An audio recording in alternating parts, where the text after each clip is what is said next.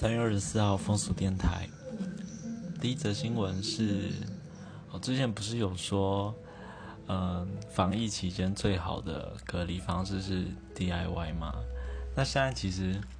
有上升到政府的层级了，就是纽约的政府，他们呃公布了一个最新的指南，叫做 Sex and COVID-19 的指南。它里面就有说，最好的方式就是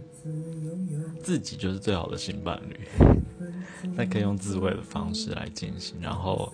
第二安全的是跟认识的，就是伴侣这样。然后他也上面也有建议，就是说可以用这个视讯的方式取代实体的，就是比如说视讯的自慰，或者是视讯就训杂的方式等等的。那我觉得这这蛮有趣的，就是已经上升到一个政府指引的的地步了，这样子，也可见这个病毒的传播能力是非常的强。那第二则新闻是刘真老师，他在在昨天，他在二十二号的时候已经过世了。那我今天就在看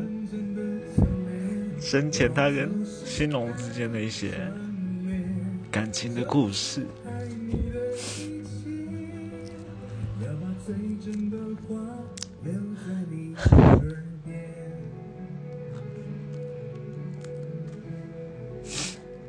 那我试着念一下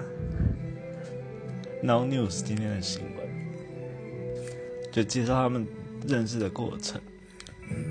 那其实他们两个是在《超级魔王大道》的时候当评审的时候认识的。然后其实因为刘真的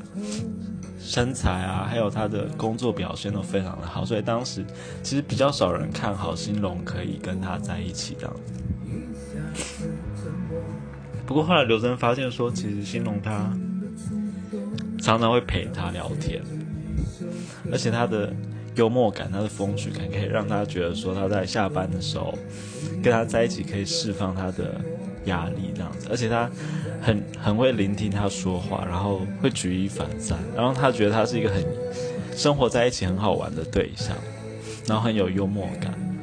所以这样的一个心理上的陪伴也渐渐融化。就是刘真，就是他其实本来是不婚主义，他觉得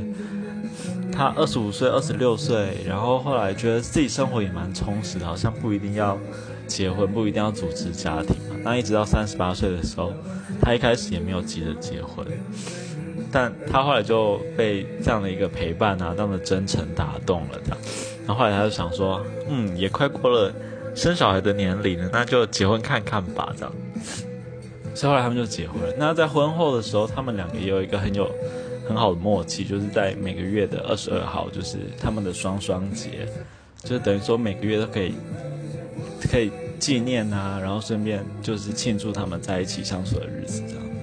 那最后他们也是选择在三月二十二号的晚上十点，就是就是二十二点二十二分的时候拔管。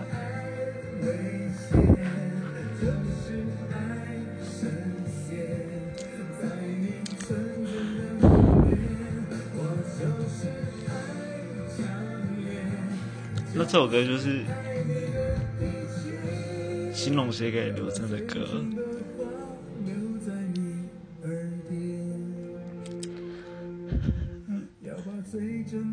那也祝福刘真老师在